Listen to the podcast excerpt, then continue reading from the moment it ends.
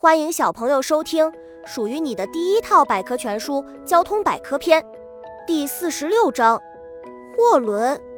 货轮顾名思义，就是专门用来运送货物的轮船。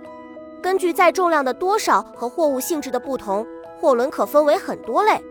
在现代的海洋上，货轮在运输货物方面，因其自身的优点，也占有非常重要的作用。现在，货轮是数量最多的一种轮船。简易货轮、自由轮是二战期间在美国大量制造的货轮。自由轮建造迅速，价格便宜，它成为二战中美国工业的一种象征。在一九四一年到一九四五年间，十八个美国船坞共计建造了两千七百五十一艘自由轮。普通货轮，普通货轮又称干货船，是货轮家族中最常见、最普通的一员。它的建筑通常都很矮小。生活设施也比较简单，但是和其他兄弟姐妹们相比，它拥有更宽敞的货舱，可以给更多的货物提供容身之地。小知识：我国第一艘远洋货轮是当时的江南制造总局制造的。